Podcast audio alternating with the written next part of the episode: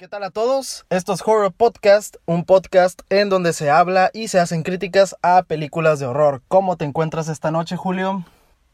¿Qué tal? Buenas noches a todos. Yo me encuentro muy bien. ¿Y tú? ¿Cómo estás? Bien, algo, algo, pues, algo enfadado, ¿no? Podría decirse, güey. Algo enfadado de, de grabar a las 12 de la noche por tu culpa, güey. no, no es cierto, güey. Ah, así son los precios. No, no es cierto, güey. Estoy jugando. Y pues bueno, amigos, pues vamos a empezar con la, pues, con la película que, de la que vamos a hablar hoy, que es Phantasm. Eh, una película de 1979. Eh, una película, pues, clásica, ¿no? De, podría decirse que de culto, ¿no? ¿O cómo la ves tú? Sí, sí, no, ya, pues de, de lo que investigué ahí, um, pues obviamente como la mayoría de las películas de terror de esos tiempos, pues es- eh, la crítica lo recibió mal, pero unos años después ya se toma como un clásico. Un clásico. Así que, pues, lo que vamos a esperar de un clásico, pues que es como, ¿qué es por lo general? Sí. ¿Qué es? Es malo, pero es de esas películas que son tan malas que son buenas, ¿no? Sí, más, más o menos. Bueno, pues, y empezamos con la sinopsis. Eh, un 17 de octubre de 1979 se estrena Phantasm del director Don Coscarelli. Una, esta película nos muestra a Mike y a Jodie que tras la muerte de sus padres y de un amigo de ellos visitan el cementerio de Morningside en donde los llevará a eventos extraños que corromperán totalmente sus vidas. Ay, güey, pues es cierto. Bueno, también se les une otro güey, ¿no? Pero esto lo vamos a ver ahorita en la cronología. Sí. Eso, eso ya es uh, después. Y pues para, para no hacerles el cuento tan largo, pues vamos a empezar. Este, pues bueno, la película inicia con una persona llamada Tommy que está teniendo relaciones sexuales con una chica llamada Lady Lavender eh, en el cementerio de Morningside. Eh, después de esto, la mujer mata a Tommy eh, con un cuchillo. Después de esto, nos sitúan al funeral de Tommy, quien sus amigos van a su velorio, entre ellos uno de nuestros protagonistas llamado Johnny Jody, Jody Pearson. Eso, estos van al velorio creyendo que Tommy se suicidó, a lo que dicen, ¿no? Y bueno, Jody explica que no trajo al velorio a su hermano menor Mike, debido a que recientemente perdieron a sus padres y no quiere que se traumatice. Para esto, Mike se infiltra al velorio porque este güey se la pasa siguiendo a su hermano Jody y pues lo visualiza. No. Ajá, pues visualiza en secreto, eh, más bien desde lejos, ¿no? Pero sí en secreto, con los binoculares. Eh, Mike ve que ve a un hombre muy alto llamado Tallman. pues sí, ¿no? Un hombre alto, Tall, Tallman. Qué nombre tan original. Este, quien aparenta ser un funerario. Este hombre carga sin problemas el ataúd de 500 libras con Tommy adentro y lo mete al auto sin problemas, ¿no? Una pinche fuerza sobrehumana de este güey. Este, Mike se va muy asustado. Increíble, vaya. Sí, es un, es un anciano, ¿no? Ya, ya para la primera película ya, ya se le considera anciano al Tallman también. Pero, bueno, Si- Siguiendo con esto, eh, Mike se va muy asustado y sube a su motocicleta. Talman se da cuenta que Mike está escapando y con telequinesis lo derriba de su motocicleta. Eh, y pues ya, ¿no? Mike se levanta y se va. Eh, Mike eh, cuenta lo ocurrido a una divina y a su nieta. También le cuenta su miedo de que Jody lo abandone y lo deje con su tía. La divina le dice que no tiene por qué preocuparse por Jody. Y pues bueno, después de esto, eh, pues le hacen una mamada de que meta la mano en una caja, ¿no? Es como... Están como haciéndole aprender que pierda sus miedos, pero a la vez están riendo de él, ¿no? Así lo noté yo. Em, eh, Sí, más, más o menos. Lo ven como un, un niño, ¿no? sí, pues es un niño, güey. Un niño que hace un chingo de cosas a la Sí, verga. o sea, pero... Habla, ¿no? Eh, sí, bueno, eso vamos a hablar más adelante, pero, o sea, en sí no lo toman en serio, ¿no? Por, por esto, que pues, es un niño. Ajá, no le creen más bien lo que, lo que está contando. Ni su hermano, ni la divina. Ajá. Ajá. Eh, pues bueno, ¿no? Eh, después de esto, la nieta de la divina investiga en Morningside, eh, Mo- Morningside, perdón, en donde encuentra una puerta eh, con una luz blanca que la lleva a un lugar extraño. Después de esto, ella es asesinada. Y bueno, Lady Lavender conoce y seduce a Jodie en un bar para después llevarlo al cementerio de Morningside a tener relaciones sexuales, al igual que con Tommy. Y ya sabíamos a lo que, a lo que se dirigía, ¿no? Eh, después de esto, Mike, quien sigue a Jodie a todos lados, se encontraba espiando a Jodie en el acto sexual, pero siente la presencia de alguien bajito y agresivo. Eh, Ajá, de los, de los de enanos. algo y travesillo. Ajá, de alguien, ajá, bajito, agresivo y pues quien estaba como gruñendo, ¿no? A simple vista. ¿No te recuerda? ¿Mande? ¿No te recuerda algo este, esta cosa? Ajá, lo- me, el enano este. me recuerda a, a- Me recuerda a Evil Dead un poco, pero creo que no. A mí me recuerda algo a los... ¿Cómo se llaman? ¿Los Jaguars? Creo, de, de Star Wars. Ah, ok. Ta- ta- ta- también se parecen un chingo, güey, a unos monillos que salían en Dragon Ball GT, güey, que decían Yaka Yaka Rudo, Señor Todopoderoso, güey. se parecen un putero a esas madres, güey. Que también eran enanos encapuchados, güey. Según yo, a lo que me acuerdo, ¿no? Pero bueno, Sí. este. eh, pues bueno, ya que Mike se entera que hay alguien, una presencia ahí, de estos enanos que son mini hombres encapuchados, Mike corre gritando desde los arbustos interrumpiendo a su hermano y este va por él. Cuando Mike se calma, intenta contarle a Jody sobre esa persona encapuchada que vio, pero Jody no le creyó nada.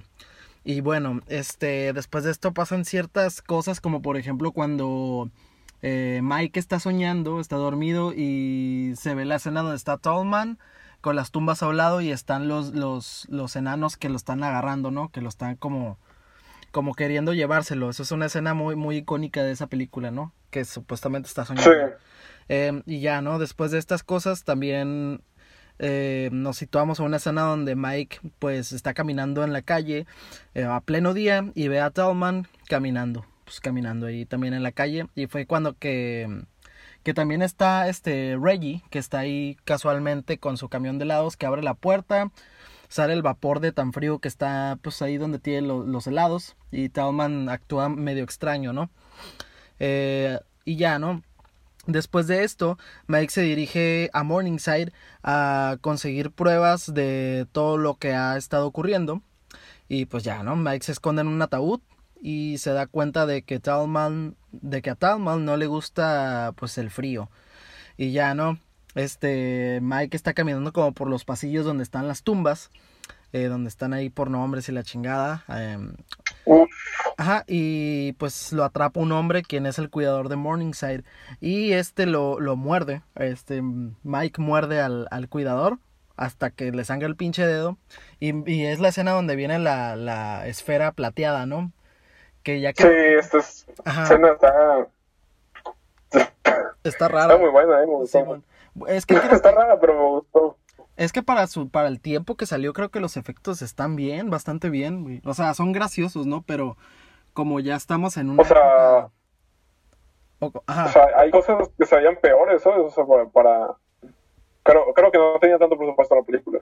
Ajá, según yo el presupuesto fue de 300 mil dólares y recaudó como 12 mil dólares, algo así. No recaudó mucho, güey. O 20 mil, no me acuerdo cuánto recaudó, pero fue muy Pero, poco. pues, no, sí, creo que también investigué eso, también recaudó una buena cantidad, ¿eh? O sea, sí, sí ganó dinero. Pero creo que eso fue ya futuro, ¿no? Más o menos. No tanto en, en la época de Ah. estreno. Ahí sí no sé, no investigué eso. Pero en sí, pues se veía bien, vaya, para la época y para el dinero que tenían. Simón. Y bueno, ¿no? Ya que la esfera plateada pues se le incrusta en el cerebro al, al cuidador este, este empieza a sangrar bien cabrón, ¿no? Que se le hace un hoyo a la esfera y empieza a chorrear la sangre, güey. Y es cuando Mike agarra el cuchillo y se encuentra a Tallman. Y este güey está bien gracioso, güey, porque el morro da un paso y Tallman también. El morro se detiene y Tallman también se detiene, ¿no? Y ya, ¿no? Este, pues cuando se acerca, Tallman, pues eh, lo intenta lo intenta agarrar, este, se arma una persecución y pues ya este Mike llega a un cuarto, cierra la puerta y nada más se ven los dedillos del Tallman y pues Mike le corta le corta los dedos y sangre amarillo, ¿no? Que pues se ve claramente que es pintura, ¿no? Pero bien cabrón. Entonces, pues ya, ¿no? Mike se queda con un dedo de, de, de Tallman y después de esto lo encuentran los enanos y lo empiezan a perseguir. El dedo el dedo de Tallman es suficiente para que Jody pues pueda creer lo que Mike está contándole, ¿no? Y ya, ¿no? Este también al día siguiente, o no creo que fue en esa misma mañana, el dedo se transforma en un insecto y los empieza a atacar. Sí, fue la, mañana. Ajá, los empieza a atacar, que se le pone en la cabeza, ¿no? Y que lo ponen en el triturador de basura. Y ya, ¿no? Este, ya... Yo, yo creo que la, creo que es la, más como que, la que menos me gustó, se, veía... Esa sí creo que se veía mal, ¿sabes? Hasta la actuación no me la creía, sobre todo el otro del sujeto, el ¿Cómo se llama el, este, el, amigo con el que estaba con ellos? Reggie. ¿Hablas de Reggie? Sí, ajá. Sí, ese güey creo que es muy... No sé, güey. no sé, güey. Se, se unió así de la nada, como que... Bueno, eh, X, ¿no? Esa, esa pinche insecto parecía peluche bien cabrón, güey. Como que no, súper falso, bien cabrón. Este, pues bueno, ¿no? Jerry, eh, Jerry, no mames, qué chingados, güey. Este, Reggie, ah, Reggie ve lo que sucede y se une a Mike y Jody en sus sospechas sobre Morningside. Eh, Jody investiga por su cuenta y es atacado por uno de los enanos. Eh, después procede a escapar y es perseguido por un auto fúnebre y es rescatado por Mike. Un pinche niño. Este niño hace todo, güey. Aguanta putazos, maneja, güey. Eh, hace todo la verga, güey. Está súper pro este compa, eh, la verdad, para... Me gustaría ser un niño, de niño me hubiera gustado ser como él. Simón. ese, ese güey sí tiene derecho a decirnos generación de cristal, güey. Este... bueno, eh, ya, ¿no? Pues este, ya que lo salva, pues van manejando y pues ya los persigue el auto fúnebre. Y pues Jody es cuando dispara con la escopeta al motor para que este choque. Y ya, ¿no? Cuando se bajan se dan cuenta que Tommy es la persona quien iba manejando el auto fúnebre y pues el cuerpo de Tommy fue reanimado, eh, recortado y le salía la misma sangre amarilla igual que a Talman. Y aunque el cuerpo de Tommy fue recortado, este seguía pesando más que un cuerpo común y corriente. Y bueno, mm, Reggie y Jody quieren ir a confrontar a Talman. Para esto llevan a Mike a una tienda de antigüedades Em, que es propiedad de una amiga de Jody, para que pues este se encuentre seguro, ¿no? para que Mike esté salvo. Mike descubre una fotografía de Tallman y este le ruega a la amiga de Jody que lo lleve a casa. Y ya cuando van en, en camino a la casa de, de, Mike y Jody, se encuentran, mm, pues ven volcado ¿no? el camión de Reggie y los enanos atacan a, a Mike y a las chicas para terminar secuestrando a las chicas, ¿no? Porque según yo logro escapar, ¿no? El, el Mike del, del, auto. Y ya, ¿no? Mike llega con Jody para, para contarle y, decirle que... Pues que estos güeyes... Bueno, es que el niño piensa que están muertos, ¿no? Pero en realidad están como secuestrados. Eh, y pues bueno, después de esto Jody decide ir por ellos a Morningside para asesinar a Tallman y pues encierra a Mike ahí en, en su cuarto, pero este güey hace un pinche un experimento ahí con una pila y no sé qué era, creo que con una pastilla, no estoy seguro. Era una, era una un, un cartucho, este, la munición que usa la escopeta, ah, era básicamente una... Güey, no sé, es que cuando la estaba viendo se veía bien borroso y pensé que era una pila, güey. No sé por qué. No, no, era, era esta munición que usa la escopeta. Ajá, una munición. Entonces... ¿Dónde la ¿cómo es que este niño tiene acceso a esto? Pues ¿Cómo, y cómo se le ocurrió? aparte de resistente, inteligente el compa. Pues eran tiempos distintos, güey. eran tiempos muy distintos, güey. Los niños ya les soltaban a los dos años este un, un arma, ¿no? Y ya les ya, ya nacían manejando, güey. Así como nos dicen a nosotros que nacíamos, nacemos con ya sabiendo usar una, un iPad o un celular esos güeyes nacían ya sabiendo manejar, güey, ya sabiendo manejar propiedades, independizarse. Son tiempos distintos, ¿no? Este, entonces, pues bueno, Mike escapa, pero Talman lo estaba esperando fuera y lo secuestra, ¿no? Y ya, ¿no? Eh, Mike escapa del auto fúnebre. Eh, es cuando pues cuando agarra la pinche pistola que trae el morro, porque se preparó, el morro se preparó, y le disparó creo una llanta, y este vato se avienta, ¿no? También le dispara a la ventana y se escapa por ahí, y el auto choca con un poste y explota, ¿no? Y bueno, Michael... me recuerda Windows Pichi, ah, no mames, esto tiene todo, güey, acción, suspenso. Mira, lo que, me está, lo que me gusta, que no hemos mencionado, es que a, diferencia de otros películas de terror de, la época, es que tiene algo de drama y pues, bueno, más, que drama de desarrollo de personajes, ¿sabes? Aquí como hay como un enfoque en que sí avance el personaje del niño. Ajá, creo que no pierden el tiempo con personajes innecesarios y se centran en los tres que sí van a importar en toda la saga, ¿sabes? Como entonces creo que eso, eso suma puntos, güey, sinceramente. Que, que es lo mismo que dices del desarrollo de personajes. Ajá. Entonces, pues bueno, ¿no? Eh, Michael llegará a Morningside, eh, busca el ataúd de su padre, pero este pues descubre que está vacío. Después de ver eso, Mike grita y llama la atención de la esfera plateada. no mames. Y Jody lo salva, lo salva disparándole a la esfera. Eh, Rey aparece y les dice que se hizo el muerto en el ataúd y salvó a las chicas que estaban secuestradas. Y ya no entran al cuarto este blanco y ya este descubren que los enanos trabajan en un planeta rojo y caluroso. Fue cuando el, el encuentra el portal, ¿no, Mike? Y que se cae por accidente y lo logran salvar. Y ya estos... De por sí esta, esta película, o sea, ya vimos cosas raras.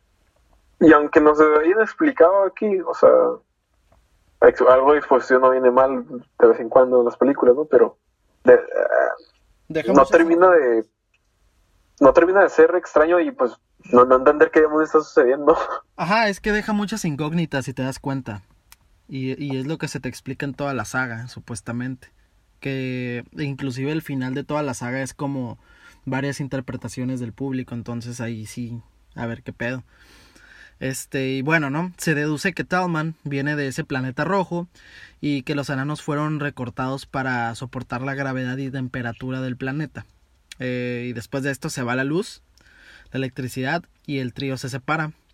Eh, Reggie sigue en el cuarto de almacenamiento de enanos, procede a colocar sus manos en el portal hace que el portal se, se, descontrole y empiece a absorber todo aunque Reggie logre escapar de la habitación. Y ya no, esto logra aturdir a, esto logra aturdir a Lady Lavender, quien estaba a punto de asesinar a Jodie. Y se revela que ella es una transformación de Talman. Eh, bueno, Reggie al salir tropieza con el cuerpo de Lady Lavender y esta lo asesina aparentemente. Y ya, ¿no? Mike y Jody, Mike y Jody desaparecen. Bueno, escapan, ¿no? Mike y Jody escapan y Morningside desaparece por completo, ¿no? Y ya vemos que, que los hermanos atraen a Talman porque este sigue vivo a un pozo y lo encierran dentro teniendo éxito, también aparentemente teniendo éxito de este plan. Em, y ya no, de repente nos ponen a Mike, una escena de Mike despertando en su cama y aparece Reggie con vida y este le dice a Mike que mm, casi la mayoría de lo que sucedió fue un sueño y eso, eso recurrente que sueña, eh, pues bueno, eso que sueña más bien recurrentemente. Ah, no, sí es cierto, no, no, recordaba eso. Qué bueno que, que me trabé. Entonces, todo lo que sueña eh, es, es muy común desde que Jody murió en un accidente automovilístico. Entonces se supone que Jody está muerto. Y bueno, eh, Mike cree todo esto y se va a dormir creyendo que se irá de viaje con Rey el día siguiente. Y pues ya vemos la escena en donde Talman está reflejado en el espejo esperando a, a, Mike y se lleva a este mismo a través del espejo llevándolo totalmente al vacío, ¿no? Y aquí acaba este Phantasm, una película pues es que sí está entretenida, güey, está entretenida todo lo que pues las incógnitas que nos puede llegar a dejar, güey. Eh, sí, y no te puedo... muy interesante, mete muchas cosas muy, eh, pues, únicas y, y cosas que se han visto como, por ejemplo, creo que lo del carro me recordó, aunque haya la, parte del carro en la que se supone que no hay nadie, pero después ven que sí hay alguien. Ajá. Mm, creo que está algo inspirado también en, Christine, ¿no? El libro este de... Ah, de Stephen King, ¿no? Ajá, sí. Y pues creo que los estos... ¿Cuándo, cuándo salió la película? Salió en el 79, ¿no? Sí, 79. Sí, los estos monitos no fueron... Los No sé, me- me- se me hacen muy similares a, a los estos de Star Wars que digo y también en la parte en la que se ven en la en el otro la otra dimensión. En el otro planeta, en el planeta rojo, ¿no? se- Planeta Rojo ajá, se me hace, o sea, se hace muy similar a Star Wars así, pero son como muchas cosas combinadas ahí, como- pero está muy curioso, no, no siento que, eh, que estuviera como muy fuera de lugar, todo se sentía bien o estuviera raro, no sé, no sé si me explico. Creo, creo que nos metían varias cosas que se iban a explicar obviamente en secuelas, pero no, no, se, no se forzaron como tal. Creo que las, las mostraron adecuadamente, ¿no? Y hubo un gran balance, sí. hubo un gran balance entre en eso y en el desarrollo de personajes, como dices. Creo que el desarrollo de personajes se centra en cuatro, ¿no? Que es el trío este de Mike, Reggie y, y Jody y Talman también. Talman no tanto, ¿no? Pero este sí es uno de los de los personajes que más explora, ¿no? Creo que también ese mismo personaje nos deja ciertas incógnitas sobre su origen y otras cosas. Pero estuvo bastante bien, sinceramente me, me gustó bastante la película.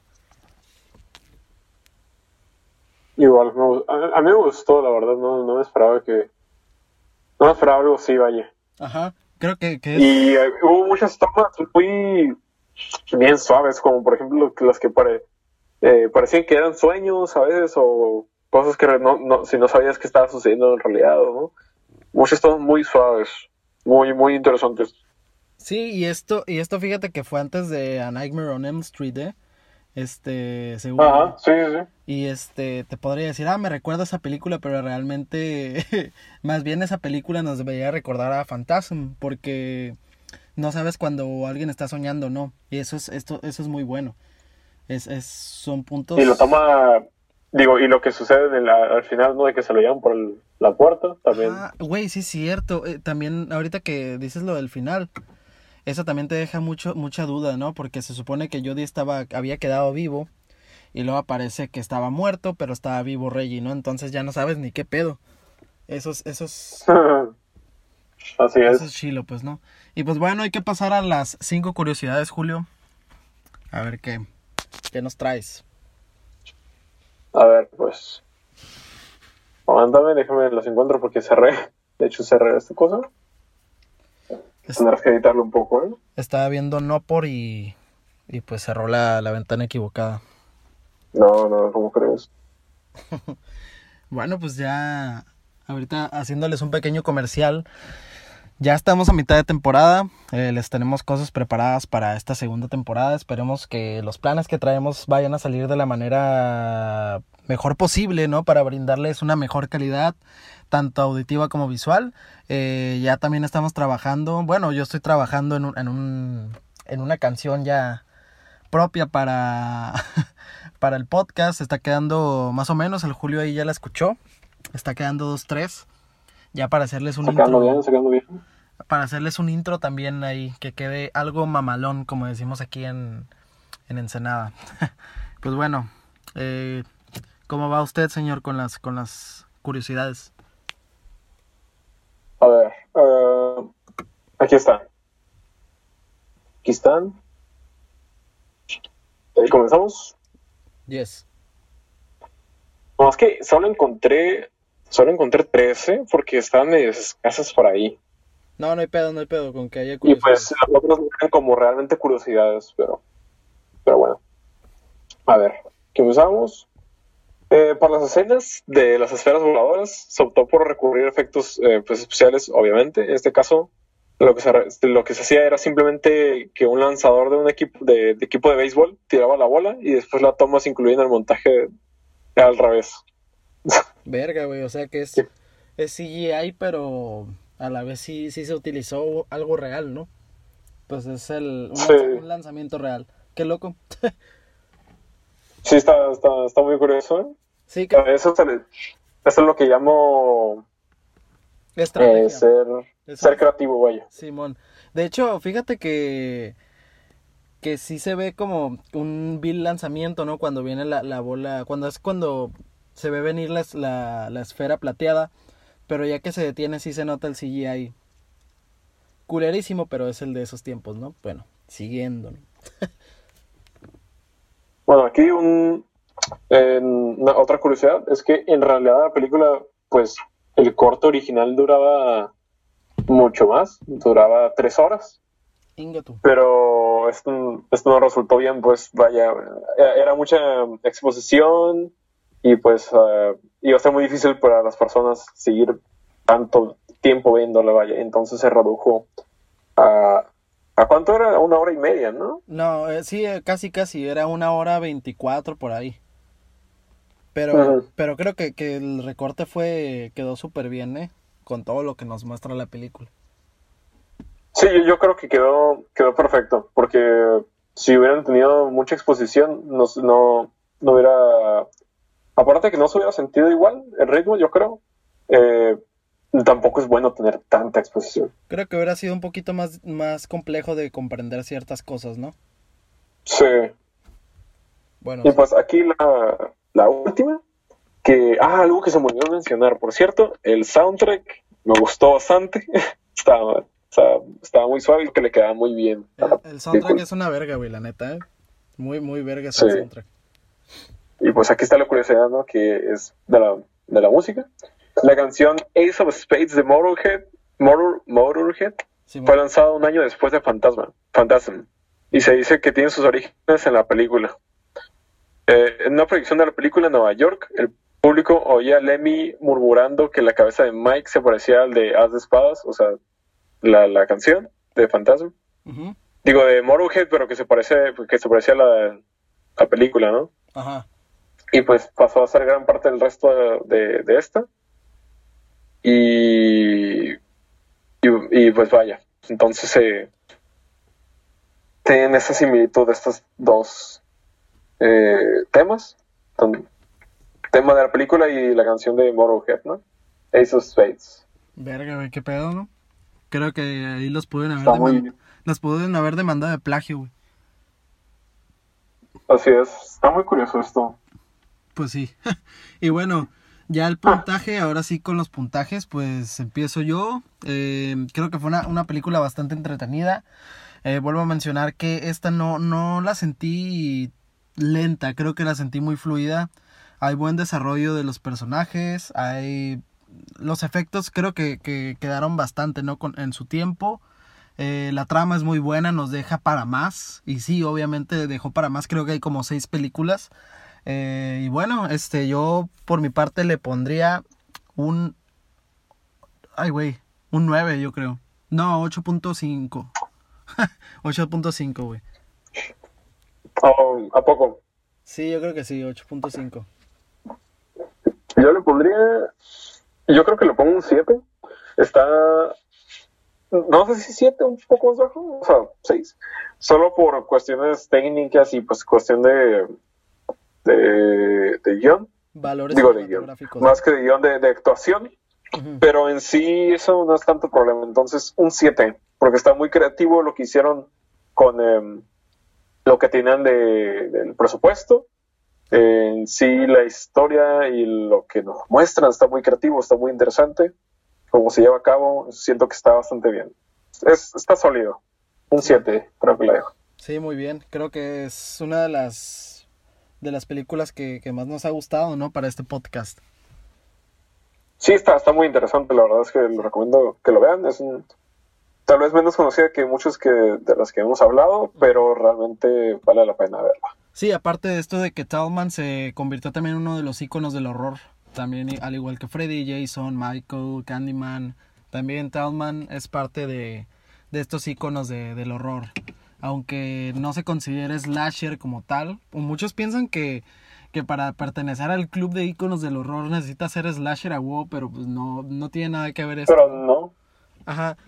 Sino que nos deja un persona a personajes icónicos, ¿no? Eh, ciertas películas de, horror, ¿no? Eh, y eso está muy chido, ¿no?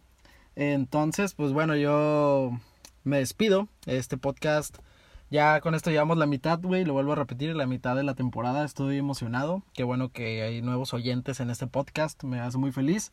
Y pues te vas a despedir, Julio, de la gente. Y pues sí, gracias a todos por escucharnos de nuevo y nos vemos hasta el próximo. Nos vemos. Bye. Hasta luego. Sale.